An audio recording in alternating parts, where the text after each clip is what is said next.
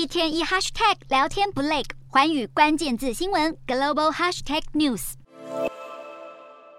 基辅市长克里契科在二十七号跟乌克兰的中央政府上演了一场唇枪舌战。总统泽伦斯基近日公开点名克里契科在协助居民度过断水断电的工作上做得还不够。克里契科在社群媒体上表示，在战争局势下，他不想卷入政治斗争，地方跟中央的争端毫无意义。克里契科在战事前就几次跟泽伦斯基发生争执，如今他表示泽伦斯基跟他的幕僚在操弄基辅当局在地方上的努力。这番言论也被中央政府反驳，说基辅居民的看法跟市长大不相同，并喊话要给克里契科一周的时间来纠正问题。正当政府一来一回的争执，基辅有数以百万的民众还处在缺电跟缺暖气的状况。雪上加霜的是，基辅预计在二十七号开始降下大雪，全天气温会降到摄氏零度以下，而电力生产商只够应付四分之三的需求，所以全国各地都必须限电甚至停电。基辅的临床医院也一度断水断电，被迫只能在手电筒的光照下进行手术，还差点需要撤离病患。所幸供水随后恢复，但医疗人员也只能在必要时刻用电以节省电力。